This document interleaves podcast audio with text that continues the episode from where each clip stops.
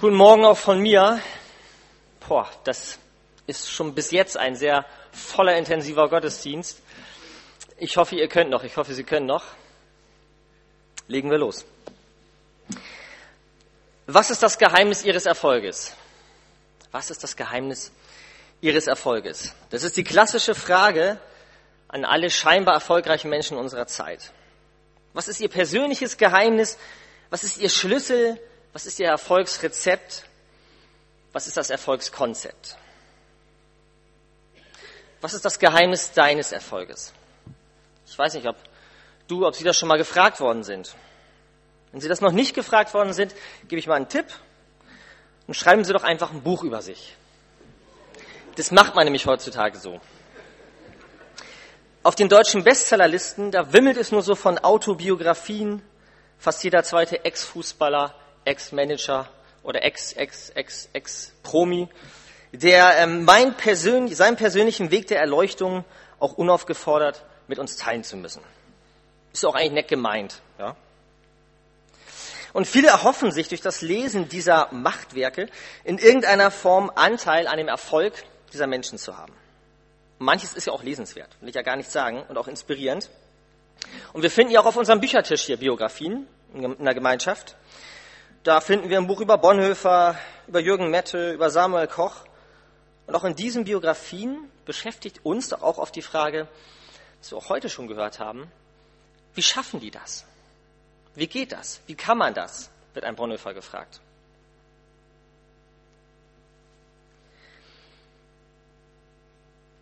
Wie haben Christen das geschafft, mit Schicksalsschlägen umzugehen, mit Auf und Abs, mit Bedrängnis? Wir haben äh, von Ise gehört, von Elisabeth Mittelstedt, die das auch so beschreibt, ja, ihren Weg. Und es macht uns neugierig und das bewegt uns auch. Ich kann Biografien von geistlichen Persönlichkeiten nur jedem aufs Herz legen. Ja. Das ist ein Riesenschatz. Das ist ein Schatz an Erfahrungen, an grundlegenden Wahrheiten. Das ist immer eine Horizonterweiterung. Das lohnt sich auf jeden Fall. Und trotzdem an dieser Stelle schon eine kritische Frage an uns selber. Wenn wir uns mit solchen Menschen beschäftigen, mit solchen geistlichen Persönlichkeiten, was suchen wir da eigentlich in diesen Büchern? Suchen wir Anregungen für unser geistliches Wachstum oder suchen wir Abkürzungen für unser geistliches Wachstum? Suchen wir Anregungen oder suchen wir Abkürzungen? Suchen wir Weisheit oder suchen wir nach Tricks?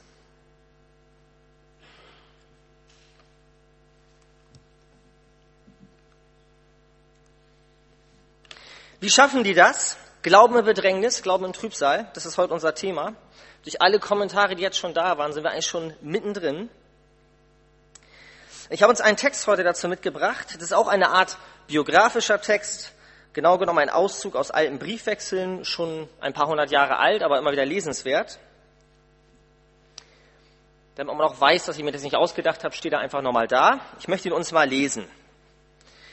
Denn wir wollen euch, liebe Brüder, nicht verschweigen die Bedrängnis, die uns in der Provinz Asien widerfahren ist, wo wir über die Maßen beschwert waren und über unsere Kraft, sodass wir auch am Leben verzagten und es bei uns selbst für beschlossen hielten, wir müssten sterben. Das geschah aber, damit wir unser Vertrauen nicht auf uns selbst setzen, sondern auf Gott, der die Toten auferweckt, der uns aus solcher Todesnot errettet hat und erretten wird. Auf ihn hoffen wir, er werde uns auch hinfort erretten. Dazu helft auch ihr durch eure Fürbitte für uns, damit unseretwegen für die Gabe, die uns gegeben ist, durch viele Personen viel Dank dargebracht werde. Isa hat schon verraten, der eine oder andere hat es natürlich auch gemerkt. Wir sind mittendrin im zweiten Korintherbrief. Wir sind bei Paulus und wir sind mittendrin bei einer Gemeinde, die mittendrin steckt in der Verfolgung, in der Bedrängnis. Und die Frage für heute, wie geht das? Wie schaffen die das? Zwei Aspekte, die ich aus dem Text rausnehmen möchte, da steckt noch viel mehr drin, aber zwei Punkte, über die ich reden möchte. Und zur ersten Sache gleich am Anfang eine Frage.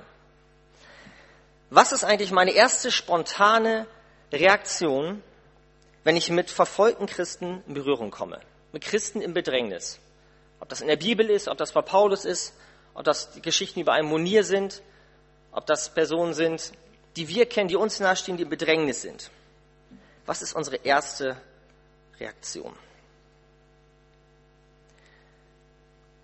Menschen reagieren unterschiedlich, keine Frage, aber ich meine herausgefunden zu haben, so drei klassische Standardreaktionen bei deutschen Christen. Und da stecke ich mittendrin, da zähle ich mich auch zu. Drei Standardreaktionen, wenn man mit verfolgten Christen im Bedrängnis in Berührung kommt, das ist Ängste, komplexe Gewissensbisse. Ich will das kurz erklären, da kommen noch mehr Reaktionen dazu, aber das sind, glaube ich, die spontan bei vielen Leuten, bei mir auch.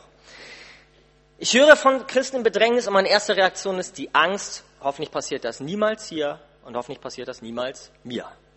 Spontaner Gedanke. Spontaner Gedanke Nummer zwei, geistliche Minderwertigkeitskomplexe. Wie schaffen die das? Deren Glauben ist so stark, ich würde das niemals schaffen, mein Glaube wäre bestimmt zu schwach. Wie schafft ein Munir das? Ich hätte das nicht geschafft. Anfrage an mich selber. Vielleicht auch eine berechtigte Anfrage, aber ich nenne es trotzdem mal ein Minderwertigkeitskomplex, spontan. Letzte Sache, Gewissensbisse. Das ist so ungerecht.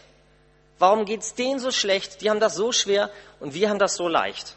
Und was machen die daraus, die es so schwer haben? Was könnten wir nicht alles viel mehr machen, wo wir es doch hier so leicht haben zu glauben in Deutschland? Und so weiter und so weiter. Und wo bin ich jetzt, wenn ich mir die drei Sachen angucke? Wo bin ich jetzt? Ich bin bei mir selber. Ich drehe mich um mich selber. Meine spontane Reaktion ist bei mir selber und bei vielen, wir fangen an, uns um uns selber zu drehen. Und ich distanziere mich eigentlich von dem, was ich da gerade gehört habe. Aber warum schreibt denn ein Paulus sowas? Warum berichtet er uns in seinem Brief davon? Wenn wir nochmal in den Text reingucken, dann sagt Paulus nicht, ihr solltet eigentlich ein schlechtes Gewissen haben, liebe Korinther, ja? Wie gut es euch eigentlich geht. Wir sind in der Verfolgung im Gefängnis, ihr nicht. Er sagt nicht, ich sage euch gleich, ihr hättet das sowieso nicht geschafft, ihr hättet nicht durchgehalten. Und er sagt auch nicht, schaut meinen großen Glauben an und lernt davon. Im Gegenteil, Paulus gibt zu, dass er am Ende war. Er gibt es offen zu, er berichtet von einer geistlichen Niederlage. Er sagt, wir waren am Ende, wir haben keine Hoffnung mehr gesehen, keinen Schimmer mehr gesehen, wir hatten Todesängste. Und die einzige Hoffnung, die dann kam, war, dass wir gerettet wurden. Er gibt zu, dass er hoffnungslos war. Und man weiß, in was für einer Situation Paulus den Brief geschrieben hat, ist noch so erstaunlicher, dass, dass er das offen zugibt. Er hatte ja Feinde oder ein paar Gegner in der Gemeinde, die ihm immer wieder unterstellt haben, er wäre schwach, er wäre geistig kein Riese. Und er gibt offen zu, ich bin kein Riese, ich hatte Angst, ich war am Ende. Er schreibt diesen Abschnitt, weil er Gott loben will, weil er der Gemeinde klar machen will, dass Gott rettet. Und eine ganz wesentliche Sache, die heute auch schon durchkam, Warum erzählt Paulus das? Weil er will, dass für ihn gebetet wird. Vers, genau, Vers 11. Paulus sagt, eure Fürbitte, darauf geht er ein. Es ist ein Riesenanliegen bei Paulus immer wieder gewesen. Er sagt, ich möchte nicht bewundert werden von euch, ich möchte umbetet werden von euch. Christen der Verfolgung wollen nicht bewundert werden von uns, sie wollen als allererstes umbetet werden von uns. Nicht reflektieren als erstes, sondern agieren. Und ich möchte das mal mit einem Kniesehnenreflex vergleichen. Wenn man stolpert, kommt ja vor mit solchen Schuhen sowieso. Das gibt ja auch Schlimmeres. Kniesehnenreflex, eine geniale Sache. Ich bin da medizinisch nicht so bewandert, aber das Prinzip habe sogar ich verstanden. Man stolpert, das Knie merkt das irgendwie, es gibt einen Impuls, irgendeine Sehne strafft sich, irgendein Muskel spannt sich, das Bein wird gerade und ich kann mich meistens auffangen, ohne darüber nachzudenken. Kniesehnenreflex.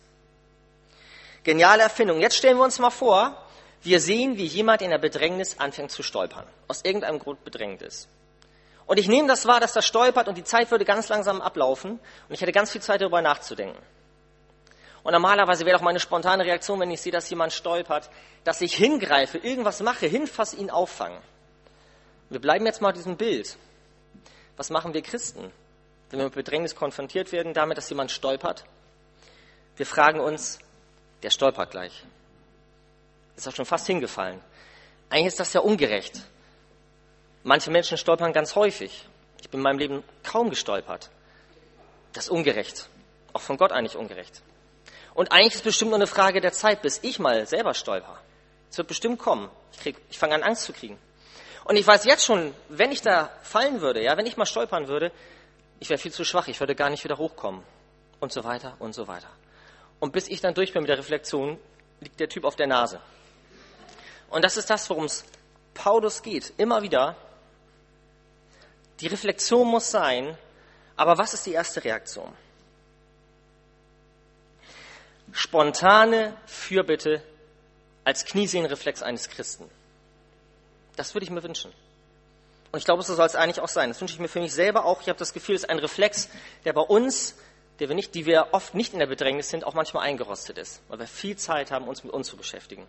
Das ist dran. Aber die Frage ist, was ist zuerst dran? Spontane Fürbitte als Kniesehenreflex der Christen. Wie schaffen Christen das in der Bedrängnis zu überstehen, die Bedrängnis zu überstehen? Paulus würde sagen, sie schaffen es, wir schaffen es, weil ihr für uns betet. Das wäre eine von den Sachen, die er sagen würde, bin ich mir ganz sicher. Und Bedrängnis nicht nur in der Verfolgung als Christen, sondern Bedrängnis, von der wir auch heute hier gehört haben, in Zeugnissen und in Beispielen. Das war schon der erste Punkt. Wie schaffen die das? Sie schaffen es durch Fürbitte.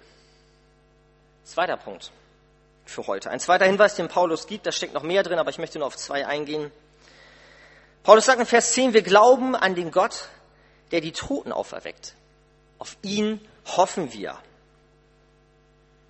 Hoffnung. Fürbitte der erste Punkt und der zweite Punkt Hoffnung.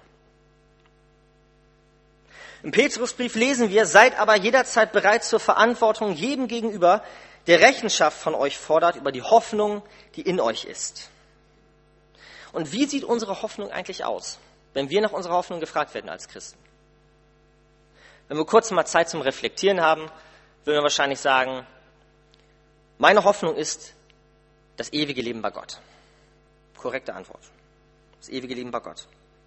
Und ich frage, ist das eine Hoffnung, eine lebendige Hoffnung, die unser Leben prägt, eine lebendige Hoffnung, die unser Leben ausmacht, oder ist das eine korrekte Antwort? Ein Beispiel dazu, das ich erlebt habe, das mich bis heute prägt.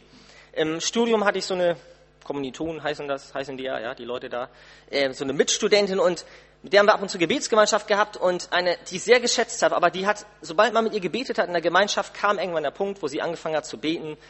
Jesus, ich freue mich schon so, wenn du wiederkommst und wenn du dein Reich erbaust. Und Jesus, komm doch bald wieder. Hat mich beeindruckt um Gebet uns alle und das kam auch immer wieder.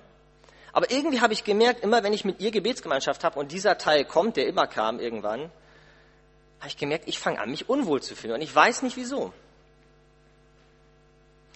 Bis mir dann klar wurde, für mich selber, dass es mir so gut geht, dass ich gar nicht will, dass Jesus wiederkommt. Ganz platt, mal ganz ehrlich.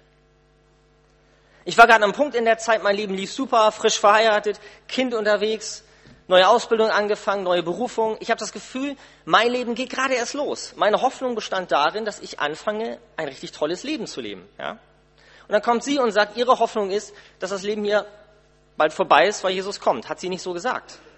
Aber ich merkte, die Ewigkeit, auf die sie gehofft hat, und meine Gegenwart, auf die ich hoffe, die sind in einem Spannungsfeld drin. Und ich glaube, deshalb fällt uns das Thema Ewigkeit und Hoffnung, die da irgendwie verankert sein soll, das fällt uns nach wie vor schwer, weil es mit unserer Gegenwart irgendwie kollidiert. Muss man einfach mal klarkriegen. Und das war auch ein Thema in Korinth. Da Paulus auch immer wieder das Problem gehabt, dass Leute gesagt haben, auch da ging es darum, dass Leute gesagt haben, Christus ist nicht auferstanden, die Auferstehung der Toten, das stimmt nicht. Aber Christsein ist trotzdem wichtig, aber der Glaube gibt nur für dieses Leben Hoffnung. Und da sagt Paulus, wir glauben an den Gott, der die Toten auferweckt. Aber er sagt, wenn der Glaube an Christus uns nur für dieses Leben Hoffnung gibt, sind wir die bedauernswertesten unter allen Menschen. Wenn der Glaube uns nur für dieses Leben Hoffnung gibt.